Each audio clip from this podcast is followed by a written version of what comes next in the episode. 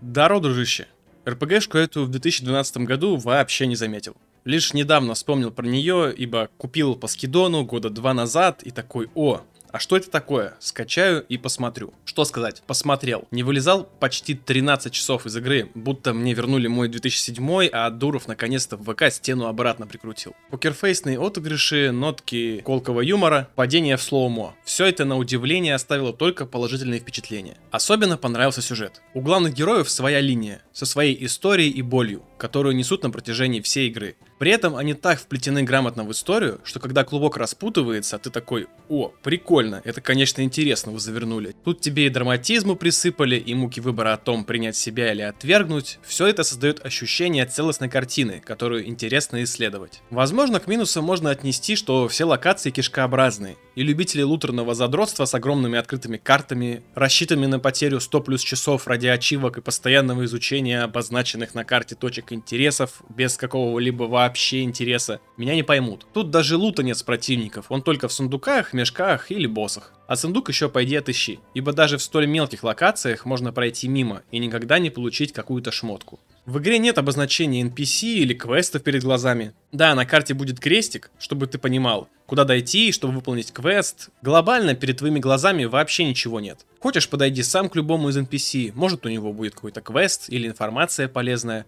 А хочешь, не иди и так и не узнаешь, чего он там стоял. Все отдано на откуп тебе, и отсутствие интерфейса на экране помогало погружаться в игру и окружение без лишнего отвлечения. Честно говоря, уже забыл, что такое играть в игру без интерфейса. Это было прям здорово. Ну, то есть, там, конечно, есть интерфейс, и он появляется во время боя, на него даже толком не обращаешь внимания. Но все остальное время перед экраном у тебя только твой главный герой, ну или точнее два главных героя, и окружающее тебя пространство. Прокачка персонажей тут незамысловатая. Есть четыре параметра. Сила, апает твой дамаг, ловкость, поднимает твой крит, Выносливость сможешь выдержать больше лещей, чем один. Ну и разум, который поднимает как бы твою ману. По идее, ты качаешь, как правило, два параметра, и тебе этого хватает за глаза. Боевая система незамысловатая и напомнила мне рыцари Старой Республики. Когда у тебя всегда есть возможность прожать паузу, остановить течение времени и распределить действия по противникам. Все твои действия или навыки встанут в очередь и будут выполнены так, как тебе нужно. Интересный момент, что тут время полностью не останавливается, а именно очень сильно замедляется. То есть так или иначе, пока думаешь, тебе все равно может хоть раз да прилететь. У каждого скилла есть свои особенности. Так одни могут застанить, другие ошеломить, чтобы противник от удара не увернулся. Третий сбить с ног чтобы было проще расправиться и так далее. Потому что противники так или иначе отличаются. Под каждого нужно свою тактику подбирать. Для кого-то тяжелые удары, кого-то вывести из строя, а потом атаковать, чтобы дамаг не шел в молоко. Со временем быстро привыкаешь и прям кардинального разнообразия не будет. Но игра, тем не менее, на протяжении всей игры, пусть и по чуть-чуть, но выдает новый тип противников, чтобы совсем не заскучать. Также есть своя прокачка с двумя ветками стартовыми и на протяжении всей игры, если проходить все, что видишь, также убивать все, что движется, по итогу прокачаешь вообще все. Вопрос лишь в том, с чего ты хочешь стартануть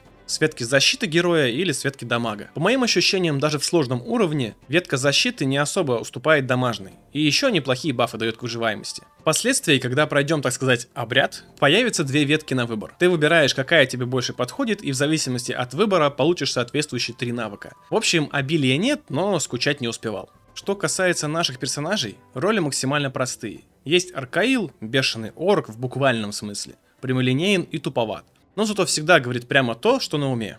Отыгрывает роль танка и дамагера, при этом накапливает ярость, которая начинает превращать его в отбитого Халка что начнет получать много дамага, но при этом много сам дамажит. И самое неприятное, что теряем над ним контроль, что приводит к тому, что он начинает бить нашего гоблина тоже, если он окажется рядом. В общем, типичный абьюзер с неконтролируемыми вспышками агрессии. Стикс же вечно сарказмирующая крыса, которая постоянно пытается отшутиться, пусть и не всегда удачно, но это поведение отлично подходит его образу проныры. Может и перо под ребро ткнуть, так и отыгрывать лучника. Да, к тому же обладает стелсом, что позволяет потихоньку выкашивать все подряд без лишней суеты. Большую часть игры мы управляем двумя персонажами, но за редкими случаями нужно будет играть только за одного, так как события этого требуют. Стикс, разумеется, мой любимчик, хотя сюжет не то чтобы сильно топит за главенство одного героя, их история играет в мире игры примерно одинаковую важность. Музыка доставила мне в игре отдельное удовольствие, но в этом нет ничего удивительного, потому что музыку написал Оливье Деревьер, а для исполнения пригласил квартет виолончелей,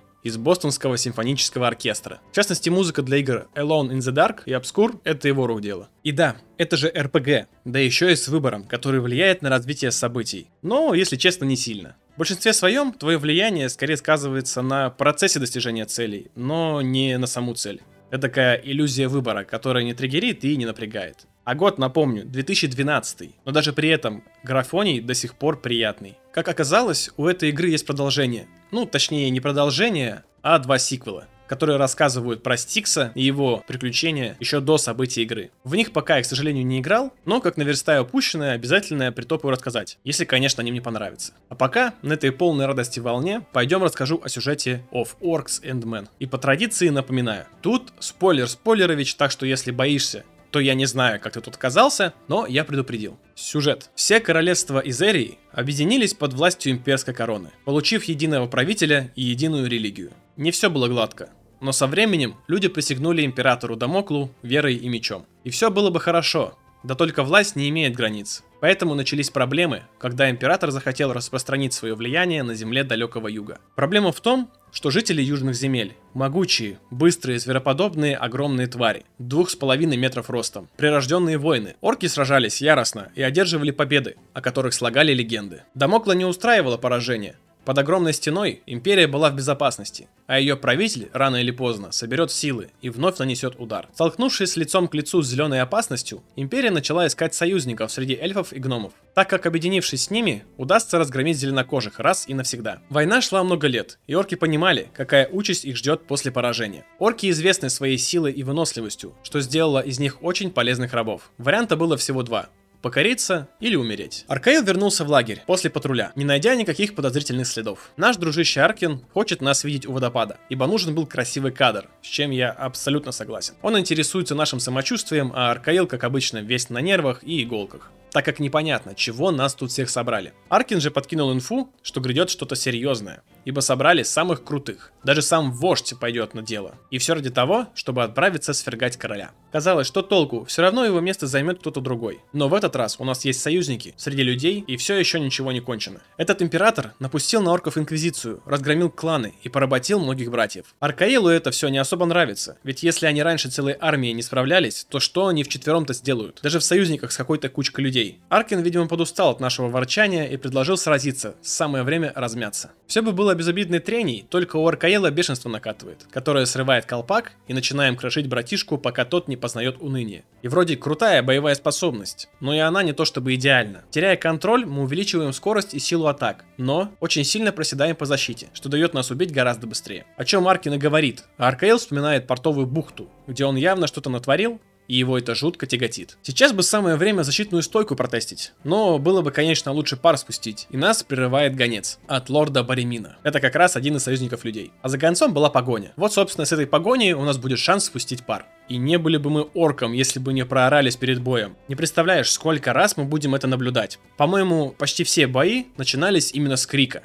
Со временем я принял это, но в первые разы меня просто пробивало на смех. И еще одна забавная фишка это стукание по ладошкам своим кулачком, которые также происходят часто. Не говоря уже о падениях в слоумо. Это просто три столпа, на которых держится игра. Но мне оно нравится. После победы гонец признал нас мясника, машину-убийцу, который словно миф проходит по устам обывателей. Вождь говорит, что быть здесь сегодня – величайшая честь для любого орка. Совершим не просто самое важное в своей жизни, а во всей истории. Война длится уже долгие годы, но Мать-Земля не оставила нас без союзников. Пришло время действовать прямо сейчас. Долгие десятилетия люди истребляют и порабощают орков, разжигают ненависть к нам, у других народов. И пора с этим кончать. Поэтому сегодня мы отправляемся убивать императора. Путь будет сложным и для многих в один конец, поэтому каждый получит свое задание. Первое задание получает Аркаил. Мы отправляемся к стене. У восточных ворот нас встретит проводник по имени Стикс. Он проведет нас до ямы. А на нижних этажах башни Инквизиции нужно будет связаться с сопротивлением. И ни в коем случае не нужно подвергать себя опасности. Сопротивление выйдет на нас само. Вся яма кишит предателями. Поэтому кого-то искать или говорить с кем-то самому о задании будет фатальной ошибкой. Сопротивление поможет найти архимага Аркинси, которая находится в башне. Нужно освободить ее из плена, затем с ее помощью добраться до острова Скорби. Именно там найдем императора и убьем. Затея это явно в один конец, так как даже вождь впервые назвал нас по имени, и сам говорит прямо, что возможно назвать нас по имени больше случая не будет. Стена. Вспоминая о этой истории, Стикс, конечно, был озадачен, потому что ему не сказали о том, с кем он будет иметь дело. Назвали просто имя. Аркаил. Хотя после того случая в бухте его так больше давно никто не называл. Если бы Стикс знал, что вообще происходит, точно отказался от задания. К тому же кровопийцы, так зовут орков этого племени, холодные, как пальцы смерти, и свирепые, словно стая дикарей. Но, конечно, блеск золота подкупил. За переправу Аркаила через стену обещали кучу денег. А если все удастся, можно еще кучу бледнокожих прибить. Как тут отказаться? Первая встреча со Стиксом была напряженной. Думал, Аркейл попытается его прибить. Все-таки он нестабильный. Вот что значит непроработанные психологические травмы. Но благо он его выслушал. В общем, как стало известно, пробраться будет сложновато. Инквизиция закрыла ворота и ввела комендантский час. Поэтому двинем домой к Стиксу в трущобы. Там, в Старой башне, он живет вместе с товарищами, бандой черноруких, или черная рука, кому как удобно. Они и помогут перебраться через стену, ну, или точнее, под стену. Приблизившись к Старой башне, наткнулись на дозор и магистра Инквизиции, который пришел отругать этот дозор. За то, что он стоит тут и слово почет, вместо того, чтобы патрулировать местность, а не то отлетят костер. Инквизитор уходит, а часть дозора остается. То бишь нам особо пройти не получится. Для Эркейла это все смешно, ибо там всего четверо. Но, как подметил Стикс, если будем мочить всех подряд, нас рано или поздно обнаружат и нам каюк. Поэтому пойдем обходным путем, там где охраны мало, и прибьем парочку втихаря. Например, вот так. Попозже встретили еще один отряд, но среди них есть знакомый Стикса, с которым можно договориться. Да, и предатель орков по имени Сорг, что тот еще тупень, и любит пресмыкаться перед боссом. Аркейл стучит в ладошку и готов порвать орка. Но Стикс его вроде успокоил и попросил попытаться прикинуться его рабом. Ну или хотя бы молчаливым телохранителем.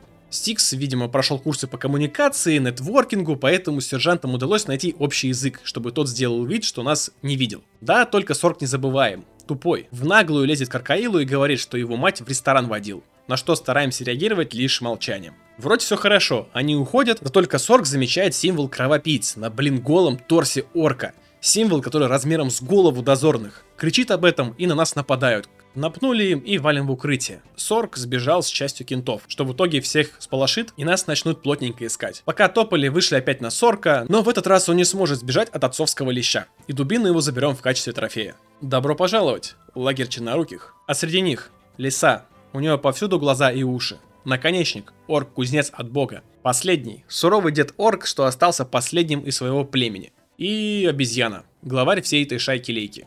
Нам предстоит немного переждать суеты вокруг в этом лагере, а затем двинуться к Саркису. Он поможет перебраться за стену. Правда, все не будет так просто, так как в ответ нужно будет выполнить для него услугу, а какую узнаем на встрече. Но учитывая, что золотом того не сманить, а у нас тут знаменитый орк из племени кровопийц, скорее всего надо будет кого-то кокнуть. Познакомились с наконечником, который сделал подгон и объяснил правила. Подарок подкинуть может каждый, но с каждым надо за это подраться. И он будет первым, чему и сам не рад, но традиция есть традиция. И важно, что любая дуэль будет проходить за Аркаила. А значит важно лишний раз задуматься о том, как именно собран в данный момент. Деду, разумеется, напинали, за что вручили нам доспехи еще более старого деда, отца этого кузнеца. Затем попробовали предложить схлестнуться с покореженным орком по прозвищу Последний, но он делает вид, что не в теме и отправляет нас лесом. Далее знакомимся с лисой, которая, по идее, стояла следующей очереди. Но она пока не хочет драться, сначала говорит, идите с Саркисом по сюжету решайте вопросы, а потом возвращайтесь ко мне. Кстати, она и будет проводником, который отведет к нему. Нелегкая привела нас в место под названием Золотая Жила,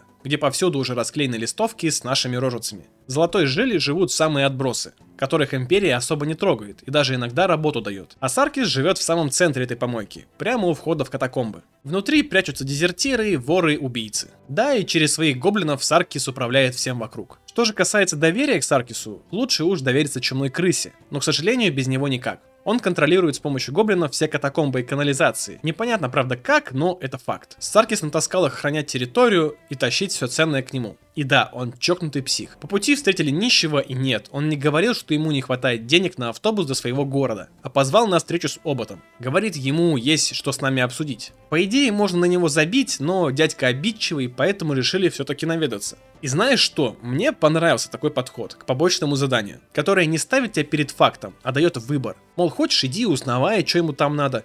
Не хочешь, не иди, иди дальше по сюжету.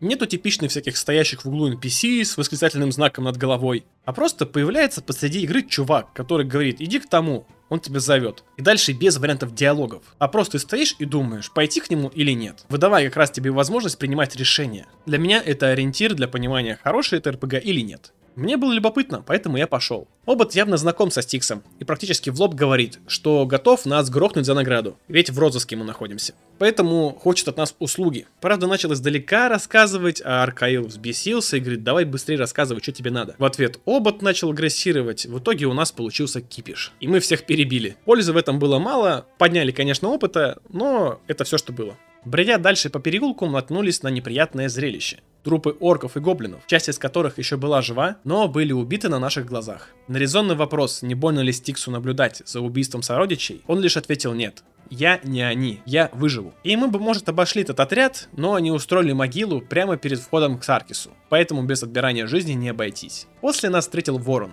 человек Саркиса. Конечно, диалог с новым героем истории не мог начаться без слов о том, насколько знаменитый кровопийца стоит перед ним что наводит ужас на все местное ополчение. Задание от него получили вполне логичное. Инквизиция его бесит и мешает вести дела. Поэтому нужно нанести удар в самое сердце. Они заняли часовню внутри стены, и нужно ее сжечь. Вряд ли эта месть что-то решит, но зато послушники главного инквизитора, его паства, сгорит заживо. Ровно так же, как сгорели дети Саркиса. Гоблины. Да, этот чувак двинутый, очень привязан к гоблинам и считает их практически за своих детей. Кстати, и наша выгода во всем этом есть. Если часовня сгорит, Инквизиция отзовет своих псов. Саркис вновь возьмет все под свой контроль и сможет переправить за стену. Прежде чем отправиться к башне, Ворон помог вернуться в лагерь, чтобы могли подготовиться и как только захотим, стоит лишь обратиться к нему и отведет назначенное место. Прежде чем отправиться за ним, пошли пообщаться с кузнецом. Кузнец сказал, что объявился укротитель. Оказывается, Аркаил тоже про этого чувака знает, ибо кровопийцы давно пытаются его поймать. Лиса поможет его отыскать, но надо не забывать, что у последнего с укротителем личные счеты. Поэтому двигаем к лисе, чтобы она подсказала, где искать укротителя. Его убийство поможет нам решить свои вопросы и мотивировать последнего подраться с нами. Укротителя нашли в южных воротах, у старой каменоломни. Встреча прошла приятно. Чая нам не предложили, поэтому пришлось разнести всех, в том числе укротителя. Собачьих, правда, жалко, но что поделать. Средневековый мир требует средневековых решений. Вернувшись к последнему, получилось именно так, как и думали. У него бомбануло. Самое странное, что когда принимаем вызов, он говорит, э, нет, сначала побей обезьяну, нашего главу, тогда и приходи. Чего? Очень странная ситуация. Надеюсь, это просто проблема перевода, либо, может быть, я что-то напутал. Поэтому двинули к обезьяне, но тут опять какие-то беды. Говорит, грядет бедствие. И по идее с этим должен разобраться Саркис, ибо его же территория. Но не забываем, вокруг полно инквизиции, и пока она тут, он высовываться не хочет. Бедствие, кстати, это когда суету наводит орда гоблинов, крушащая все на своем пути. Они не в себе, прям как берсерки, короче, маленькие гадцы. Добравшись до пункта назначения, Аркаил задает резонный вопрос. А как же ты, Стикс? Мы ведь будем убивать твой народ. Но он отникивается какими-то вбросами. Может, грибок ими управляет или магическая чепуха какая. Но в любом случае, он знает способ с ними договориться. Поэтому и взял с собой пару клинков и очень надеется, что Аркаил тоже примет участие в этой беседе. Вообще, гоблины интересное явление. Появились не так давно. Им характерна работа в стаях, агрессия и не намека на полноценный разум. Но при этом Стикс – гоблин умный, говорящий, единственный из целой расы. Что забавно, если те же орки хотя бы лицами отличаются друг от друга, то гоблины словно его копии. В различных играх гоблины, конечно, как правило, почти всегда на одно лицо, но все-таки интересный момент. Да и в целом Стикс на протяжении всего путешествия не раз будет показывать свое отвращение к гоблинам, как будто они его обижали в детстве в школе, а он так и не проработал свою детскую травму. Быстро раскидавшись гоблинским бедствием, отправляемся обратно в лагерь. Обезьяна нас поблагодарил, и теперь можно схлестнуться с лисой. И не смотри, что она женщина, она еще и из сестер Скорби. Сестры Скорби это организация, которая на удаленном острове находится и готовит крутых бойцов из прекрасных дам. Но Аркаил все же справился, и теперь можно с обезьяной потолкаться. Черешни ему тряхнули, получили свою награду. Теперь и последний соблаговолил с нами подраться, также получив по своей зеленокожей пятой чакре. Бой был эпичный. О нем наверняка слагали легенды. Где-то, когда-то, кто-то. И ничто так не сближает зеленых мужчин, как драка, поэтому теперь будет называть нас своим братом. А также мы достойны быть наследником, которому сможет передать память о своем клане. Клан его назывался Бирюзовая Заря. Вот и вся история.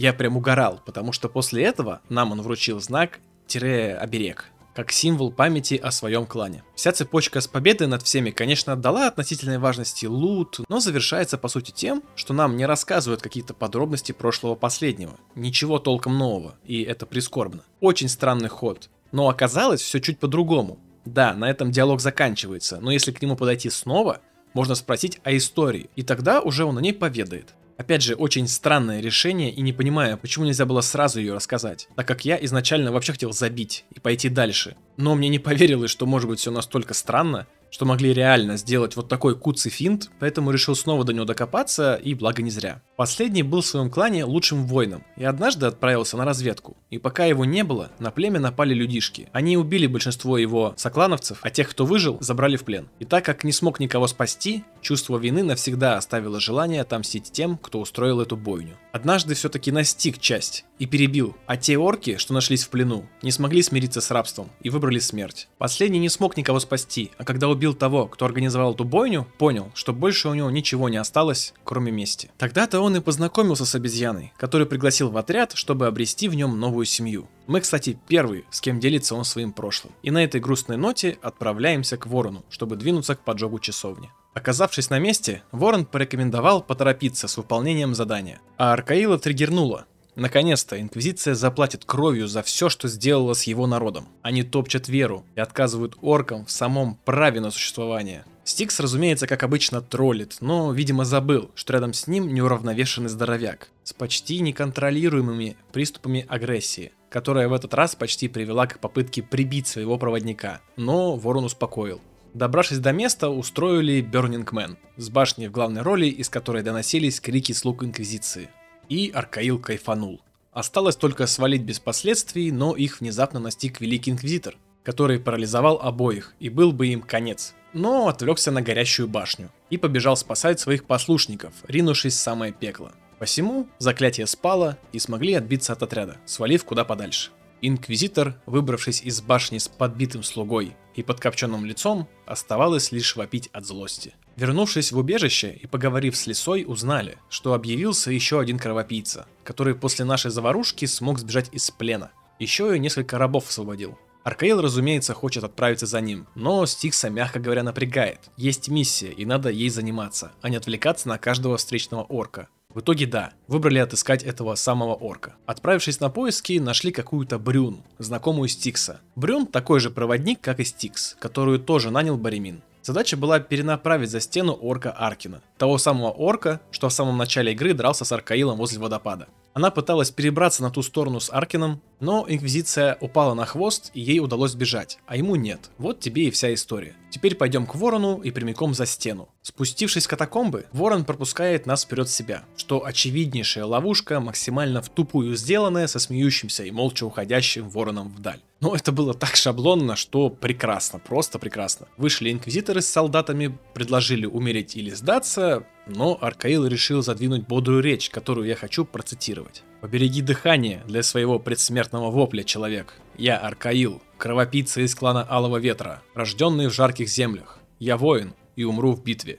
Стик, собственно, согласимся. И само собой Инквизиция отхватила, а Аркаил винит во всем Стикса. Благо он ему нужен, так бы точно прибил. А вот и тупик. Точнее, очень глубокий обрыв. Да и назад не дернуть, потому что Инквизиция совсем рядом. Но Аркаил же Илон Маск, то бишь гений, и толкает в пропасть Стикса. А затем прыгает в эту пропасть сам. По приземлению Аркаил прикимарил, а Стиксу пришлось в итоге его будить. И где же мы?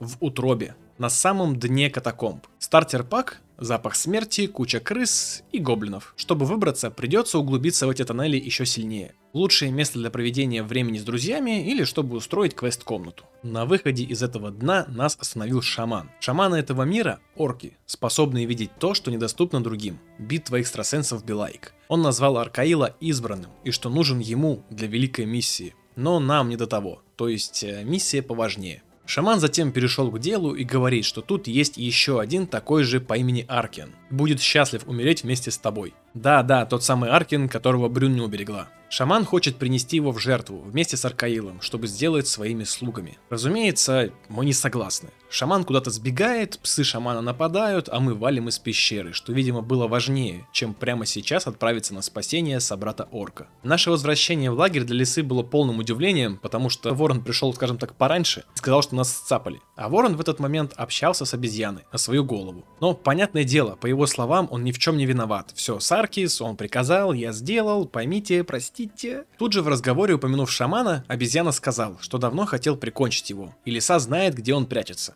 В итоге перепутье. С одной стороны, надо воспользоваться вороном, чтобы тот помог добраться до Саркиса. С другой стороны, шаман, который, вероятно, мучает, если уже не убил Аркина. Выбираем спасти собрата Орка, а ворона пока обезьяна посторожит для нас. Выйдя на шамана, встретили уже полуживого, изувеченного Аркина, чьи глаза и грудь были проколоты насквозь. В этом всем была какая-то благая цель, мол вокруг много заблудших душ, и только так можно их освободить. Попытки убедить отпустить вроде как еще дышащего Аркина не увенчались успехом, поэтому решили все силой. К сожалению, Аркин скончался, ведь был уже и так на волосок от смерти. Вернувшись в лагерь и взяв с собой в охапку ворона, он привел нас к Саркису максимально близко насколько мог, а дальше идти не стал, ведь Саркис его убьет. Пытался сбежать, но дистанционное перо под ребро от Стикса решило вопрос. По пути Стикс наткнулся на материалы по исследованию гоблинов. Их буквально разделывали на мясо живьем для изучения. Кстати, Саркис единственный, кто смог управлять толпой гоблинов. Потому-то Империя и уступила ему канализацию. Он явно проводит какие-то эксперименты над гоблинами, о которых, вероятно, сейчас тоже узнаем. Саркис был весь в процессе, разделывал очередного гоблина. Что касается причины предательства, то все просто. После сожжения послушников Великого Инквизитора, цена за наши головы утроилась. Чтобы такую сумму выплатить, ему придется продать все, что у него есть. А Саркис не мог отказать себе в такой награде. Просто бизнес. Стикс хочет понять, на кой черт все эти эксперименты с гоблинами. Дело в том, что Стикс это исключение, а все гоблины вокруг правила, скотоподобные, отчаявшиеся. Он мог бы попробовать понять их, но не стал. Не то чтобы Саркис сам пытается это сделать, но возможно это мы виноваты в том, что они стали такими. Ведь Стикс живое доказательство доказательства, что они могли бы быть нормальными. И главный вопрос, откуда они взялись? Они вылезли непонятно откуда еще сто лет назад и стали расползаться по земле как зараза. Но от чего они бежали? Или к чему стремились? Саркис безумно хочет узнать. В общем, надоел нам его лепет, Стикс психует, а Аркаил играет в доктора, приковав Саркиса к операционному столу, где ранее был разделан очередной гоблин. Затем открывают клетку с гоблином и уходят, забрав карту канализации, с помощью которой смогут сами перебраться за стену без его помощи. Что сделал свободный гоблин, думаю, понятно, присел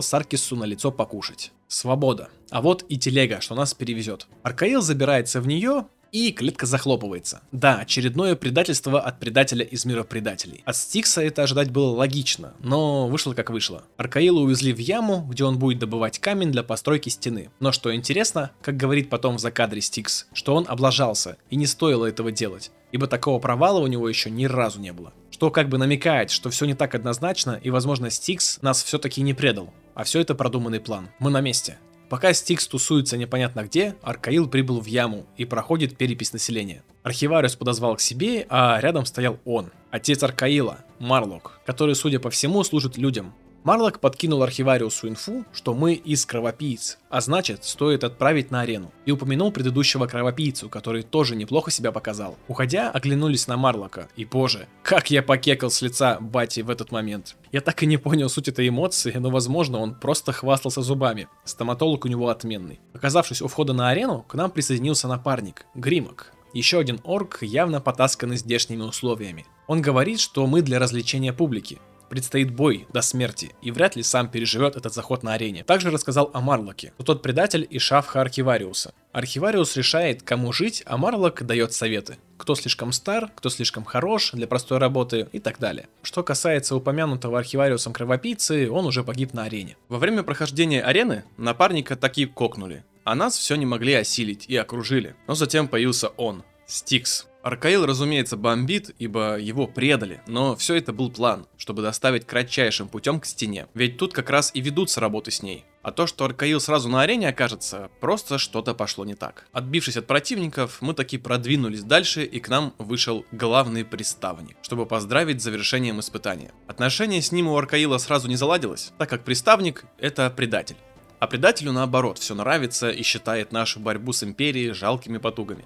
Отправившись отдохнуть, наткнулись на еще одного орка, но он уже дружелюбный. Его зовут Адик и рад приветствовать сопротивление. Нас ждет безопасное место и встреча с Баремином, тем самым очень важным и влиятельным человеком, который помогает сопротивлению. Оказавшись в логове, приметили, что народу почти нет, но, что и логично, все-таки это не казармы, а штаб, поэтому большинство сейчас на работах. Вступив в сопротивление, они, понятное дело, не перестали быть рабами. Закончив диалог, Аркаил решил подуться, а Стикс его успокаивал. Мол, не мог он рассказать ему весь план при караванщике. Да и все равно бы тот не согласился сдаться в плен добровольно. Но переправить-то как-то надо было. Аркаил в ответ навесил фразу уровня цитата во ВКонтакте. Вот иной раз кажется, что кто-то уже не может быть еще мерзее. А не тут-то было. Но эта фраза была адресована не Стиксу, а его отцу, Марлоку, который и посоветовал архивариусу отправить нас на арену.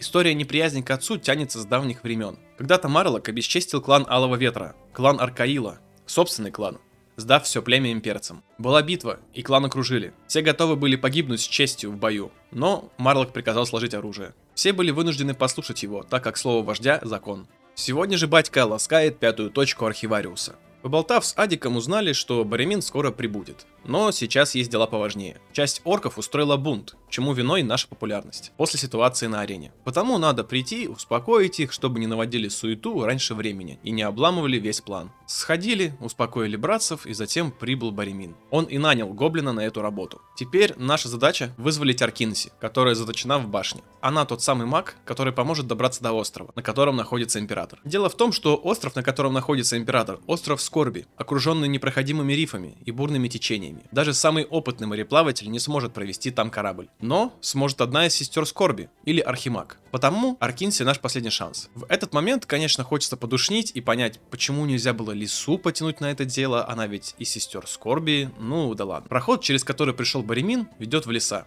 поблизости от башни который они долго возводили. Через него можно будет свалить, но попозже, когда придет время. Забавно, насколько большая сила воли у орков. Тут тебя заставляют батрачить до смерти, бьют, издеваются, но при этом у тебя есть потайной проход, через который можно сбежать и все это закончить. Аркинси находится в казематах Инквизиции, в самом низу башни. Она приговорена к казни, потому надо спешить. Ее объявили еретиком. И понятное дело, все это надумано. Но у Инквизитора есть власть и не любовь к магам. Вот как бы и вся причина. Мало просто добраться до камеры Аркинси. Солдаты тут же поднимут тревогу и все из башни кинутся ловить нас, а выходы перекроют. Потому единственный шанс – восстание. Поднять яму с колен и захватить башню. Но прежде чем устроить восстание, нужно избавиться от главного приставника, так как он будет банально мешать. Путь к нему покажут только после того, как Стикс пойдет и перебьет потихо всех в казарме, чтобы они не мешали во время всего того же восстания. Далее ждет соло стелс-миссия, незамысловатая, но довольно прикольная. И да, да, стелс в этой игре довольно куцый. Противники тебя почти в упор не замечают. Но, не знаю, меня это не напрягало.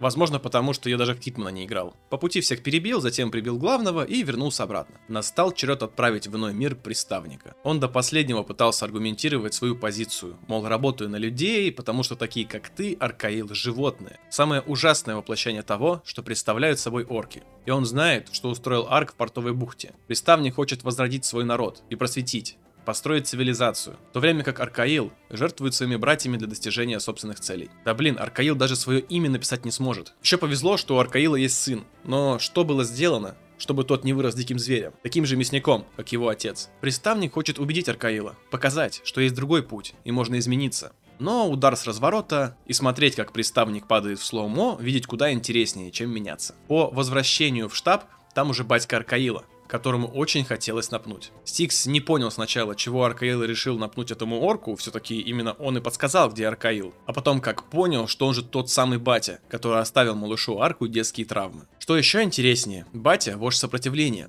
Все знают историю Марлока, и он ни о чем не жалеет. Ценой собственного позора ему удалось спасти свой народ, не дав погибнуть в бессмысленной войне. На арену же отправил Арка лишь для того, чтобы заполучить уважение в яме, и можно было занять место главного представника. Это было важно для восстания, ведь только став героем, орки смогут сплотиться вокруг него, иначе ничего бы не изменилось. Да, и батя был уверен в силах собственного сына. Объявляем военный совет, распределяем роли и выдвигаемся за Аркинси. Пока будем двигаться к ней, орки наведут суеты, будут отвлекать и сдерживать имперцев, чтобы могли потом выбраться. Чтобы попасть в башню, учим учим Стикса летать. А по-другому туда не добраться. Запуливаем гоблина на башню, а теперь время прыжков веры от Аркаила, который чуть не свалился. Но он Человек-паук, потому что для него не проблема была подняться по стене. Пройдя через охрану, открыли ворота и спустили мост, чтобы наши братья могли пробраться к нам и оборонять проход. Последний диалог с отцом был опять про ту ситуацию с предательством, и Аркаил считает, что лучше бы они погибли тогда. Но Марлок в очередной раз убеждается, что все сделал правильно, ибо лишь ценой позора собственного жив он, его народ, его сын, который сейчас спасает собратьев из заточения. В итоге Аркаил остыл,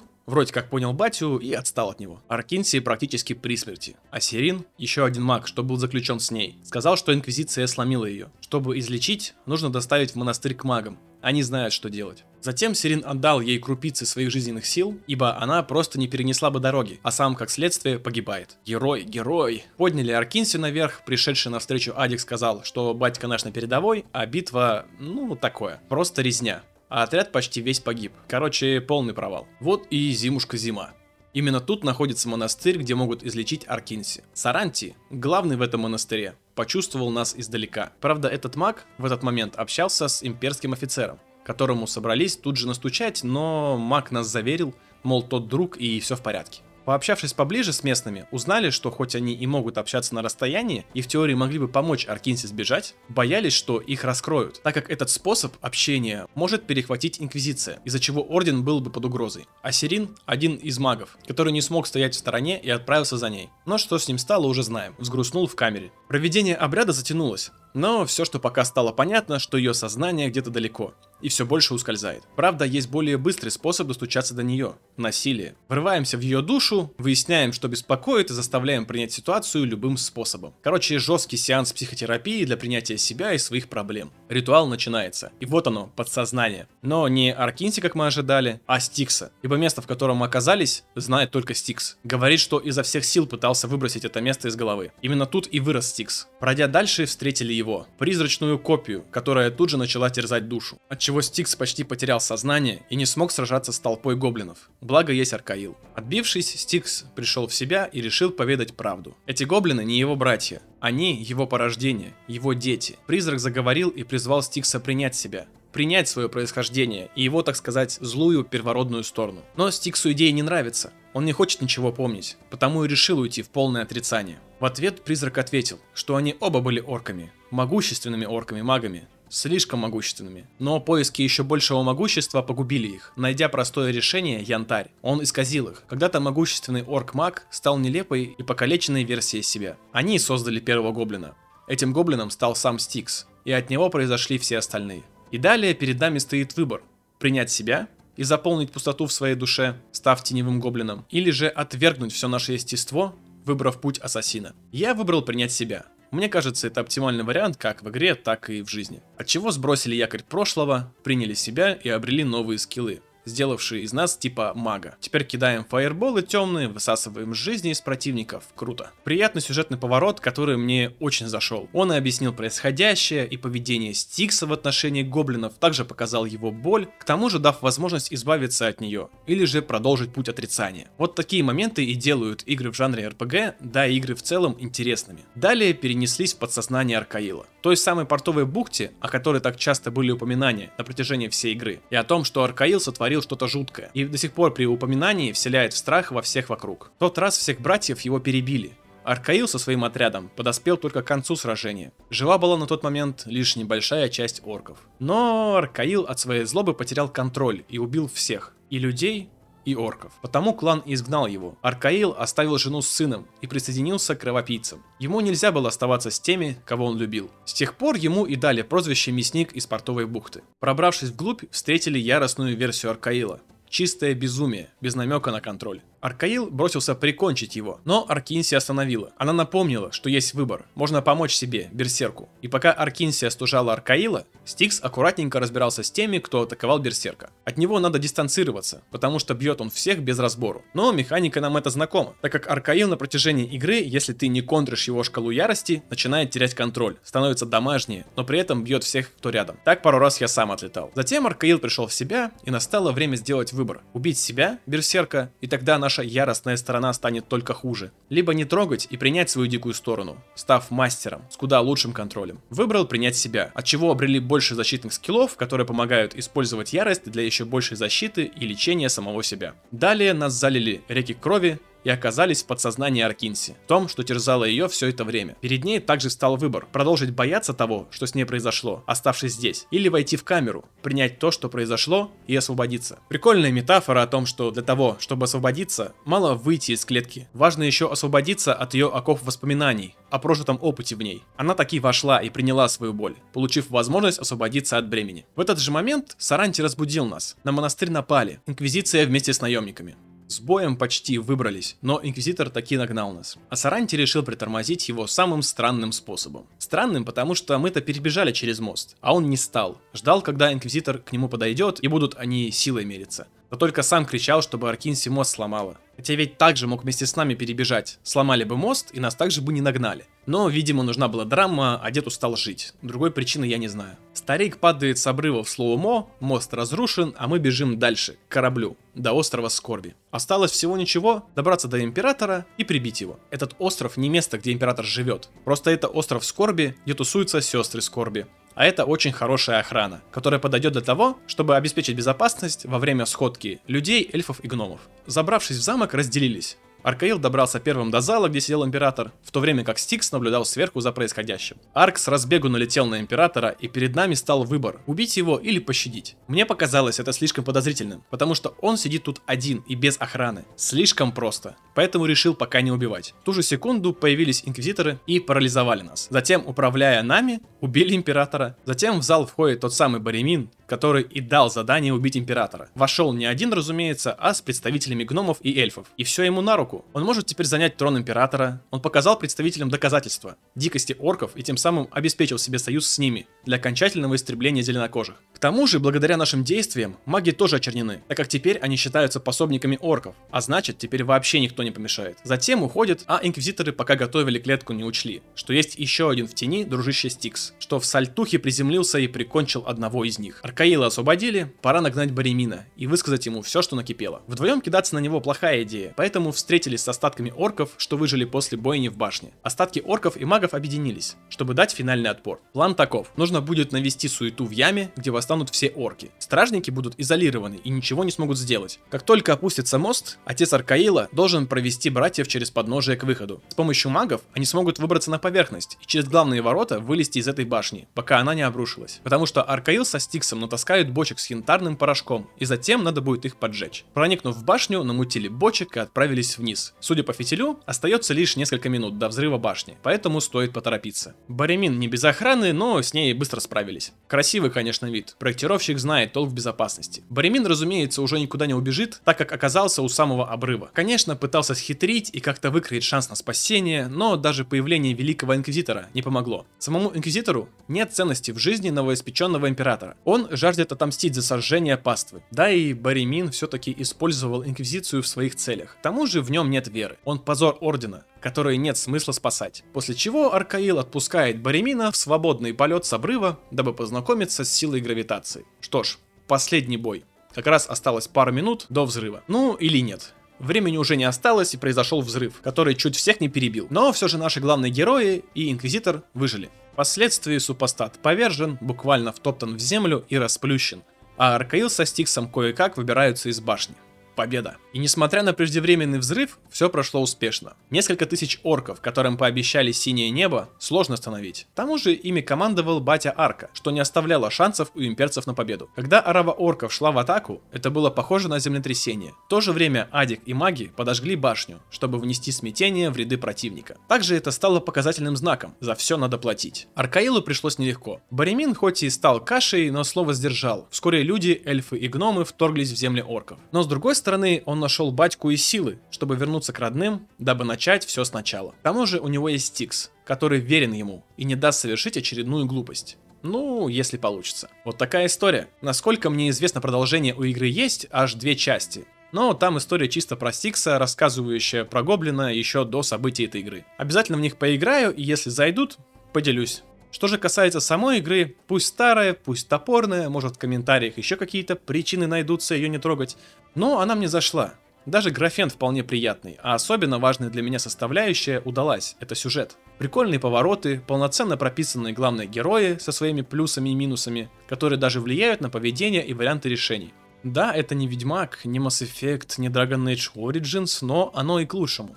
Ведь в ней была история из жизни двух орков, которая меня приятно удивила. А на этом все. Спасибо, что досмотрел до конца. И до скорой встречи, дружище.